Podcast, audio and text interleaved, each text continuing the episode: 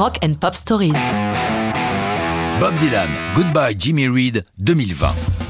Ce qui est bien avec Dylan, c'est que notre prix Nobel préféré, octogénaire en puissance mais au top de sa forme, parvient toujours à nous surprendre, la plupart du temps avec un beau cadeau. Il n'y a pas manqué en publiant un album en plein confinement planétaire dont le premier single Murder Most Fool est une véritable revue de presse des 60s de l'assassinat de John Kennedy jusqu'à Woodstock.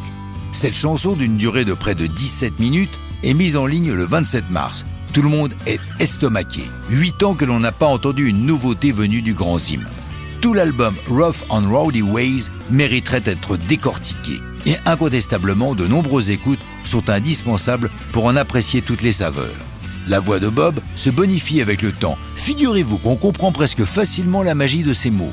Musicalement, c'est du folk, c'est du blues, des riffs de guitare saignants, sans oublier le fameux harmonica qui revient porter son blues. Le fond, il y en a toujours une épaisse couche avec lui.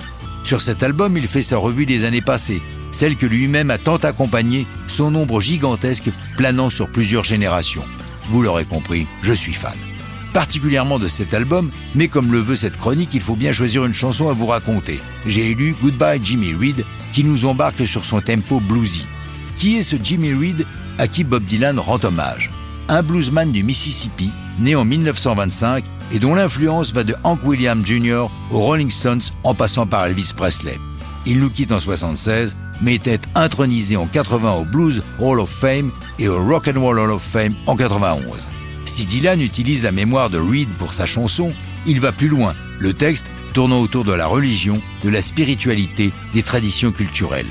Reed est pour lui le symbole d'un monde plus vertueux, d'une moralité qui pour lui n'existe plus. Certains mots ou certaines phrases méritent explication.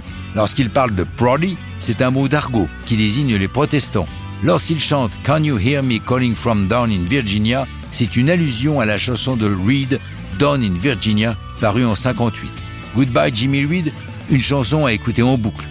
Ce n'est pas la première fois que Dylan utilise ainsi la mémoire d'un membre de son panthéon personnel. Il l'avait fait entre autres dans Blind Willie McTell, paru en 91 sur les albums Bootleg Series 1 à 3. Après cet album rare, Dylan nous offrira-t-il encore un disque aussi puissant pour ses 90 ans? On verra bien. Mais ça, c'est une autre histoire de rock'n'roll.